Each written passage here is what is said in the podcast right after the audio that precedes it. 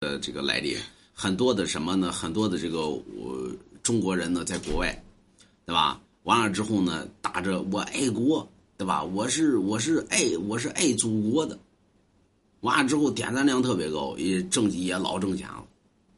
你爱中国，你跑跑其他的国家去，你爱中国去，你这不放屁呢吗？这不是，对吧？这种人能够拉出枪毙五分钟，对不对？既然爱一个爱一个地方呢，那你就得，比如说，你像陕西人，对吧？他有一个毛病，就是什么呢？故土难移。你看陕西人最没出息。为什么陕西人没出息呢？陕西人恋旧，他就是陕西人呢，在外边干多大的事儿，他到最后他都得回到陕西来，这是骨子里边带的。所以你看陕西人呢，很多人都说陕西人没出息，确实是这样。就是他在外边呢干多大的事情，他老想着，哎呀，山东人也那样，对吧？你别说陕西人，山山东人也那样，在外边干多大的事情，他到最后呢还得想着，哎呀，我那家里边那门关了没？别老小偷上我们家把房子背了去，别把我们家偷了去。